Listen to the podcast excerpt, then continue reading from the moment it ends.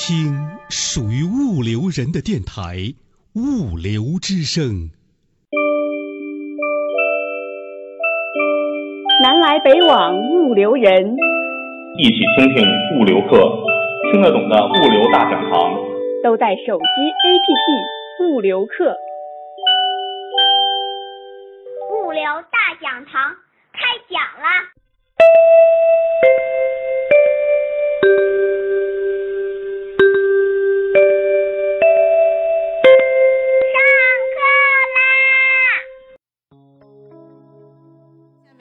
有请王敬威先生，啊，运祥州物流公司的总经理，啊，给我们讲关于当互联网遇见物流。大家下午好，呃，我接到这个题的时候呢，我我仔细分析一下什么叫 L 这个 LEV 吧，就是呃，应该来讲就是物流教育视频，啊、那我想呢就是说，呃，当时我看了一下要求，只给了我三十分钟，啊，然后今天我又看了一下张会长的，应该是只给十五分钟，啊，所以的话呢，我选了一个比较小的题儿。那么我们知道，互联网在物流这个行业里面呢，可以有广泛的应用，包括物流园区啊，包括这个大车队啊，包括这个城市配送。那么呢，我选择一个比较这个小的一个题目，然后呢，因为今呃时间的关系呢，我今天会，呃，因为我准准备的时间呢，准备的这个材料会时间会比较长，呃，时间长，但是呢，看时间可能不够，我快一点说。呃，比较早的时候呢，我是一个做室内配送调度的，应该说呢，我是一个从这个一个公司这个基层走上来的一个管理者。那么那个时候呢，我做室内调度的时候呢，我非常的苦恼。为什么苦恼呢？给大家讲一下。实际上，物流呢，呃，在安全的前提情况下呢，基本讲两个因素。第一个因素就是服务，第二个因素就是成本。但是呢，为了考核我们的工作，我们领导呢经常会导入一些 KPI 给我们，比如说客户满意度啊，比如说成本的一些要求。但是我们都知道，成本是有上限，这个成本呢是有这个上限的。然后呢，客户满意度也上限的，因为我从来没有听说过会百分之一百二满意的客户。所以呢，我就，然后呢，客当时的领导还给我画饼，说呢，你只要按照这个 P 这个 KPI 来做，你就会有绩效奖金。所以呢，我就每天呢努力的工作，但是在我实践的过程当中，我发现实际上这个曲线是这样的，并不是说领导给我画的那个非常理想的那个饼。所以呢，我这时候就很纠结。一开始呢，我就极力的控制成本，但是我发现呢，客户不满意，因为呢，我我缺失了一些服务的内容。因为客户不满意呢，领导呢虽然给客户给领导节省了成本，但是呢，领导又不是很满意，所以呢，我就努力让客户去买这个，呃，按照这个客户满意的方式来做。这个时候呢，我发现领导不满意，而那客户呢又不是真的很满意，所以呢，我就非常的纠结。那在这个过程当中呢，我发现了一个区间，这个区间是什么呢？就是我永远拿不到这个奖金，啊、所以的话呢，我就，呃，那个时候就很苦恼。实际上，这个也是早些年呢，我就是说，为什么我们做物流的人会闯进物互联网行业的一个原因。呃，之后我会讲。那么，为什么我是一个优秀的这个自称一个优秀的这个城市配送调度呢？当时我所在的这个城市，啊，我我带着车队呢，每年呢，在这一个城市里面呢，配送三个亿规模的这个这个城市配送的量，然后而且呢，还有百分之二十的这个复合增长率。实际上，我我今天讲的这个问题呢，是大部分员工和很多企业面临的问题。那我们看一下这个这个一个，后来我做了高管之后，我的一个思考，就那个问题我一直没有解决，所以我一直在想这个问题。那么这个时候呢，我们看一下，当你的成本越低，客户会越多的采购你的成呃采购你的服务；当你的成本越高呢，客户会越少的采购你的服务。那么作为服务商也是一样的。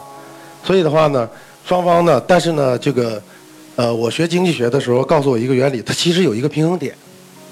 所以呢，我就觉得，就是说，大家呢都会按照这个社会形成那种供需的这个平衡点来做这个生意，来做这个服务。但是呢，根据这个平衡点呢，客户的取向不是这样的，客户的取向实际上是在这个里。所以的话呢，这个时候就是什么呢？客户希望呢成本不变，然后呢，我们能提高服务。那一样的，我们作为服务商呢，我们的趋向呢是在这里的，那就是什么呢？我们希望这个服务不变的情况下呢，我们能提高效率，这个降低成本。啊，那就是说我我们就会发现，物流的客户呢始终在强调的是服务，然后呢，我们的服务商呢始终强调的是成本。这个就是传统的行业里面这个，或者说红海行市场里面的一个最基本的战略。要么你成本比成本比别人低，要么你服务呢就跟别人不一样。瓶颈在哪里？啊，然后呢，我很多年呢，我就是一直在琢磨客户都在想什么。所以的话呢，我对这个客户服务采购决策的这个模式呢，做了一个算是一个总结吧。我会发现，在这个呃，在这个整个过程当中呢，有些东有些企业呢，它的一些内容虽然非常专业，但并不是客户的核心。然后呢，这个不无论是客户，他对标准化和个性化都有一定的需求，那么形成了四个象限。那么对于核心化的东西呢？客户有非常强烈的内部化的倾向，因为这个东西对我来是核心，所以呢，我尽量把它变成我的东西。那它有两种方式，一种方式呢是自己干，就比如现在有很多这个，比如京东他自己做做这个做物流，自建物流，他认为这是我的核心。那还有一种就是购买，啊，包括这个顺丰可能会买小红帽，对吧？他认为这种核心的东西呢，它有很强烈的这个这个内部化的倾向。那么对于非核心又非常专业性的这个东西呢，客户有非常强烈的外部化的倾向，因为这会节省成本。那么这有两种方式，第一种方式是外包，第二第二种方式是众包。那么这个时候我们看一下，这四种四种这个四四种模式的这个优劣吧。呃，自营呢需要比比较这个需要比较强的组织化的能力，但是呢我们知道。它实际上呢是用我们不知道会用一个什么样的成本来能够得到这种比较高的价值。就比如说我们管理的不好，企业就倒了。那么第二个呢，就是说产品化就工具化，它呢希望以低的成本，因为这个东西比较标准，而又是我们的核心，所以呢他希望呢就是说以采购的模式，以低成本的换换，但是呢能换来多少价值，这个是打一个问号。那么同样的呢，呃外包，外包的话呢我知道就是说。呃，大家通行的，就是说我们做物流，尤其做过三方的人呢，都会参加这个招标和竞价。那么，但是实际上呢，我做我做甲方的时候呢，我我根本就不知道我到底能用多少成本来换取多少价值。那我们再看第四第四个呢，就是说标准悬赏的方式。那么这个是众包的方式，我认为呢，它可以换取非常高的价值，但是呢，我们会花费花费多少成本，这个我们就不清楚。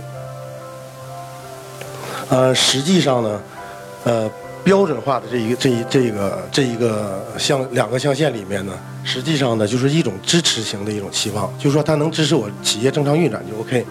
但是呢，真正的个性化需求呢，是客户是战略层面的一种，它是形成壁垒和形成最高价值的一个呃采购决策。嗯，然后呢，我们再重新看一下这个刚才那张图，我们了解了客户的这种。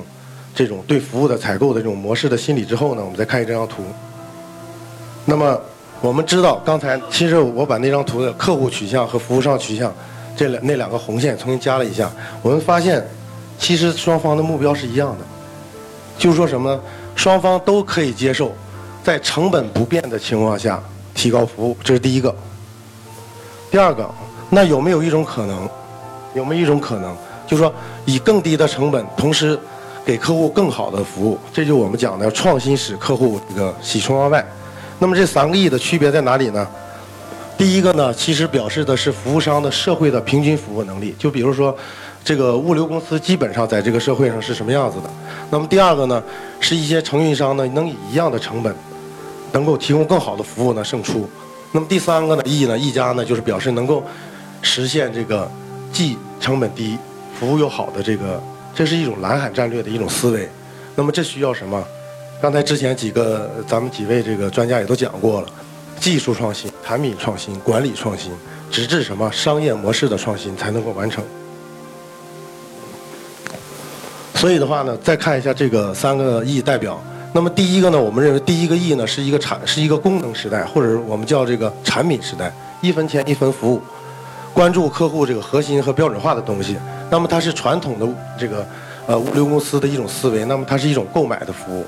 那么第二个呢叫服务时代，服务时代什么呢？以同样的成本呢有更多的增值，关注的是客户标准化和专业化的领域。那么这个是什么呢？谁的思维方式呢？一般情况下是第三方物流公司。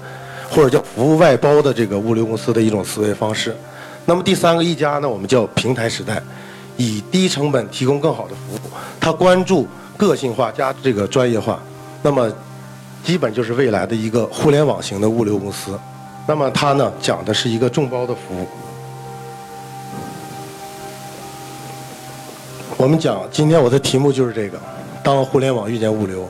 我们看一下。首先是，呃，呃，人都提到了互联网加。那么呢，从互联网的角度来讲的话呢，就是说从信息技术的角度来讲呢，大家觉得应该是互联网加。那我互联网可以加这个，可以加那个。那么呢，从我们物流的角度来讲呢，我们认为是加互联，就是互联网如果加上加上这个呃这个物流如果加上互联网，能有什么样的发展？那我们知道这个就是之前提的 O2O，啊，线上的和线下的优势。那么它派生出来呢？最近的一些东西呢，比如说我们知道货运 APP 很火，那么这里面呢实际有三种形态。第一种形态呢就是说车祸匹配，呃，第二种第二种呢就是涉及到了车祸的交易的这个层面。那么最终的，今天讲到这个，呃，卢总也讲了，金融这个增值依靠信用的这一块其实是最有价值的。那么从我做物流人的角度来讲，我认为最，呃，接下来这几呃这几年的投资的。这个最有价值的部分呢，第一个是大车队，这是干线运输；第二个集散运呃集散中心，我们叫枢纽也好，叫物流园区也好；第三个呢就是城市配送，这是终端。那么今天我们讲的呢，主要就是城市配送。啊，城市配送的这几个特点呢，我一个一个一个给大家分享。我先可呃给大家说一下这个数字，我们看一下。二零一三年呢，仅北京市五环内，这个每年就发生了六三千六百三十九万次的货物运输。呃，四环内呢发生了两千七百多万的货物运输。换句话说，每天这个官方能够统计到的非黑车的这个运输量，在北京城市里每天就上十万，就上十万这个车次。然后呢？我们看一下这个，呃，这个货量呢，大概应该是在两二点四七亿吨左右。这时候我们观察到一个很重要的一个特点：北京境境内的运输量占百分之四十八。换句话说呢，大多数货并不是由那些大车来拉的，干线运输来形成的，有一半的货是在城市里发生的。那还有一个呢，就是本地车辆的完成率是百分之九十三。啊，我们再看一下北京这个交委的数据。那么，小型车辆呢是十万辆，然后呢是占百分之六十五点一。那么就是说什么呢？就是说，所有的营运营运型的货运车辆里面，两吨以下的货车占整个所有北京市注册车辆的三分之二。然后呢，从业人呃这个，而这而且这里面的普通道路运输的驾驶。占整整个的占比是百分之九十七，但是呢，这个，呃，我们看一下，通过这些数据对比之后呢，我们会总结出来一些，其实这里面我们可以看见一些问题和机会。第一个呢是空载率，目前来讲呢，官方公布公布的空载率是百分之四十三，空驶率是百分之四四十三，非工作率是百分之三十六。非工作率就是什么呢？工作时间除以总加呃除以这个工作时间加上这个非工作时间。然后呢，目前我们的这个物流和运输市场呢是一个完全竞争的市场，运力过剩，这个经营主体呢，呃多，规模小，而且我们北京呢又是一个输入型的配送城市。这个我们政府呢针对这十万辆两吨以下的汽车，只发了一万个呃城市的这个通行证，啊，那那为什么这些车也都进来了呢？那就是说基本上都是呃冒风险进来或者伪装进来的。啊，然后呢，进进不但进城难，停靠也难，然后呢存，而且还存在大量的未登记的业户车辆和从业人员，监管也非常困难。那么这个是目前呢，就是说我们从这个市场规模角度来也好，从国家层面角度来讲也好的一些数据。第二个呢，城市配送呢，呃，大家想不就是拉货的吗？不就是把货拉给拉给客户吗？实际上，城市配送这一块跟物流这个行业是一样，它是一个细分市场非常多的一个行业。那我们看它是有很多种分法。第一种分法呢，我们按区域，大家都知道商商超配、宅配、商圈配、啊园区配、工地配，啊这个这些这种这些配送的模式都是完全不同的。那么第二个呢，我们说根据货型有文件、小件、多件、设备、重型。那比如咱们讲这个这个 ATM 机，那它属于这个重型这个重设备里面的。那么还有一些特种的，包括冷链、微化、呃医学、重控、精密。那么我从流向角度来讲呢，还有送货、提送、提货，然后逆向、分销、展会的物流。那么我们看它的这个细分市场是非常多的，所以的话呢。应该来讲，是城市配送呢，是在一个非常小的区域里面，非常基于集呃非常集中的分成了很多细小的行业。这个这个实际上，如果我们在某一个这个领域里面做的比较好的话，会形成一个新的壁垒。我们再看一下这个城市配送的这个在这个环节作用。我们知道，一般情况下，大家都比较重视这个做物流的人呢，会比较重视第一公里的服务。为什么呢？因为它是一个受理的环节，就是说做生意的环节，就是说为客户这个能拉来这个拉来货的环节。那么大家把它就是说当成一个利润中心来对待，所以的话呢，就是而且他对这个呃第一第一交接现场呢，他对客户的需求呢了解的会比较透彻。那么呢，他这个时候呢，第一公里的特点呢，他会比较重视响应，然后呢，自营的比较多，啊，然后呢，这个呃。这看不太清楚啊，然后呢，呃，很重视交接，然后呢，这个会有比较高的投入。那么最后一公里的问题是最多的。最后一公里呢，因为呢，呃，这是一个签收的环节，这个在这个环节里面呢，客户作为一种成本中心的倾向，是送给这个对方的。所以呢，这个虽然它是服务的一个闭环，但是大家都不太重视，造成了这个就是说，第一呢，他很重视成本，能少花钱就少花钱。第二个呢，就是说出现了层层外包的情况，然后呢，第三个呢，就是说客户的真正的需求在这个环节的时候已经递减的基本没有了，然后呢，最后呢，这个它的这种这种流向的这种随机化是非常难整合的这么一这么一个特点。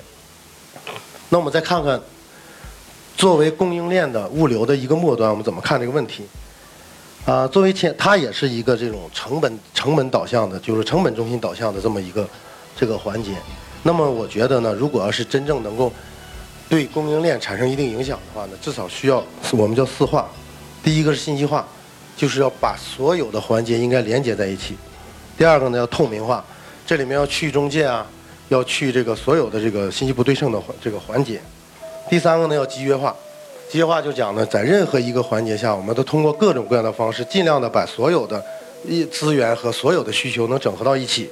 那么第四个呢是标准化，因为标准化是唯一提高效率的一个最好的手段，啊，包括这里面的这个通过一种呃这种标准化的设置呢，能建立一种这个预警的机制。那么这个预警机制呢，它是自动化加智能化的一种一个部分，它会让我们的供供应链呢更加敏捷，然后呢这个响应更快。嗯，然后讲一下这个我们看的小这个物流行业里面小批量货物的一二三法则。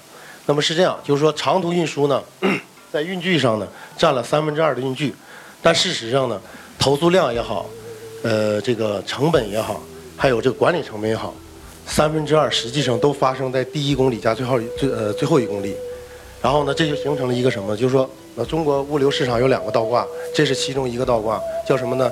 运距不经济，风险不经济，然后呢，这个而且我们要知道，这个货物不动，其实它也有成本。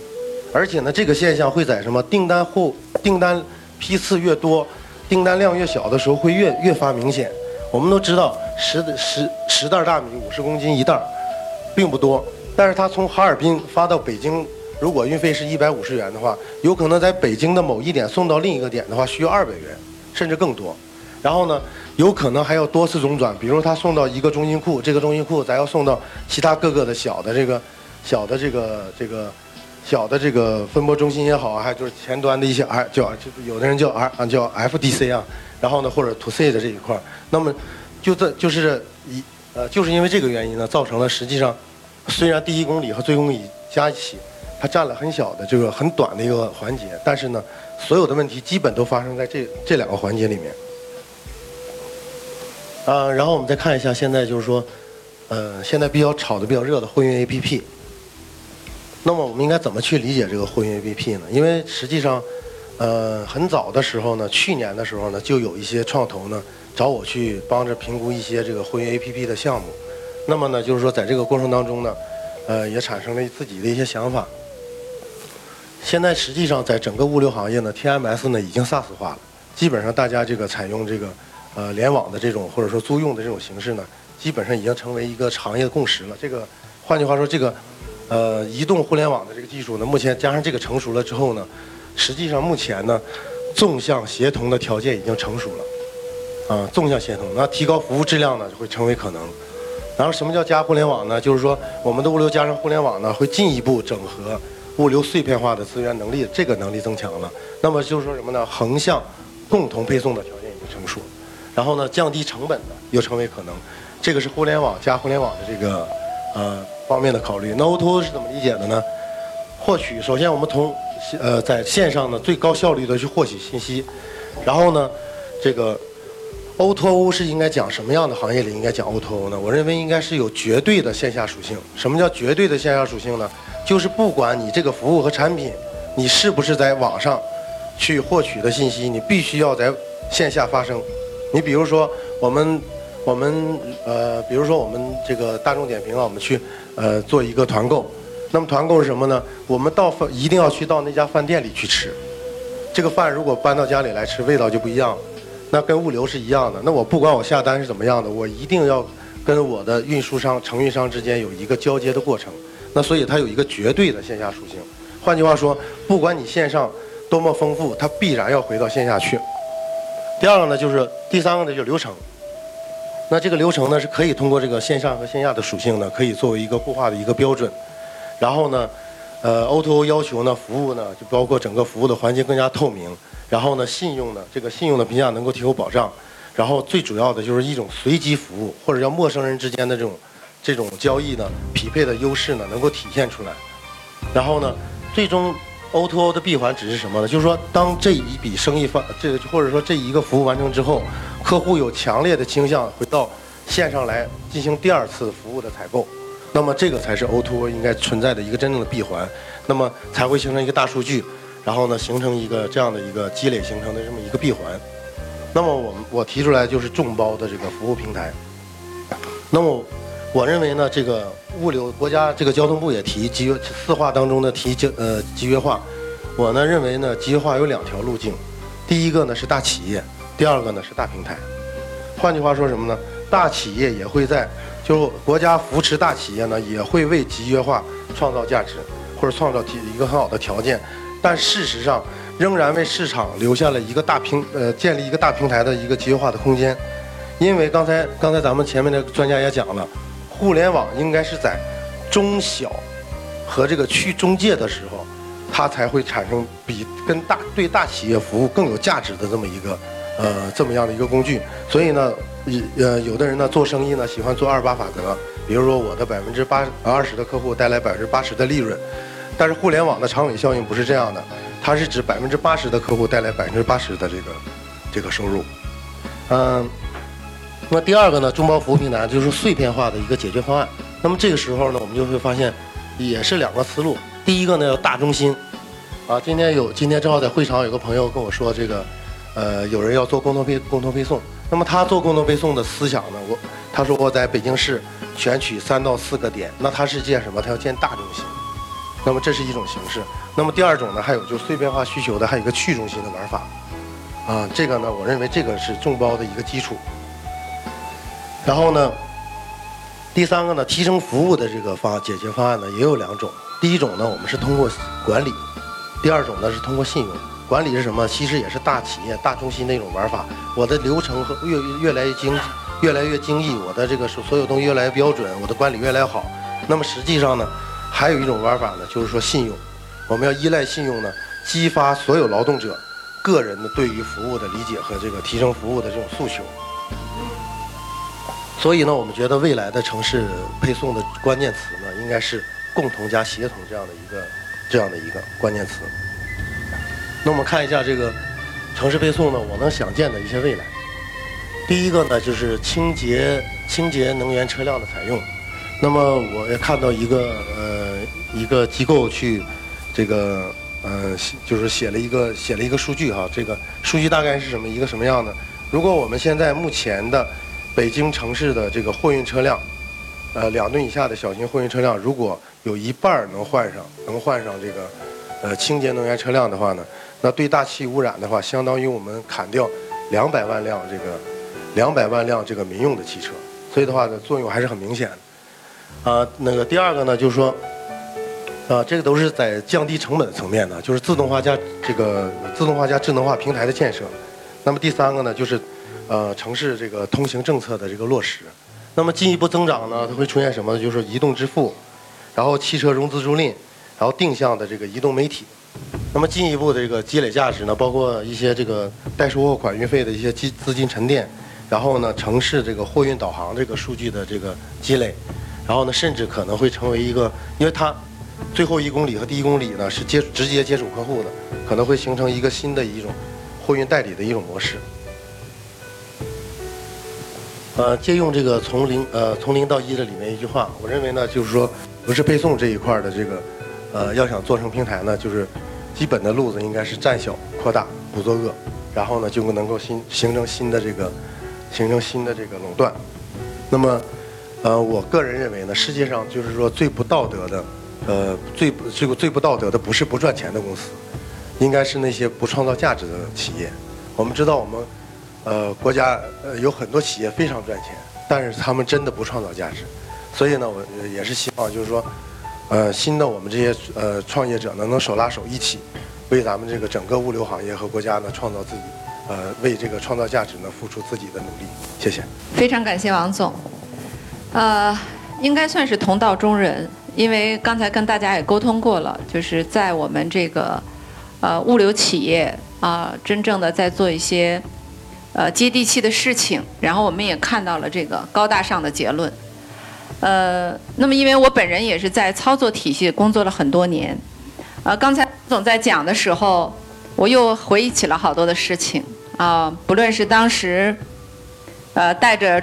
装了一车的装卸工去到物流园区围堵要账，还是解决这个司机罢工的事情，呃，然后跟司机飙车看看谁省油，等等等等。我觉得这十几年的这个历史，实际上带给了我们很多很多渴望去改变的东西，然后呃，期望我们能在这个过程当中，呃，能够获得真正的收益啊，真正的创造价值。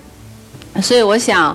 呃，再次让我坚定了我们这样的一个平台，呃，我们需要专家，需要从基层呃走出来的专家，需要像王总这样的人带给我们更多他的思想。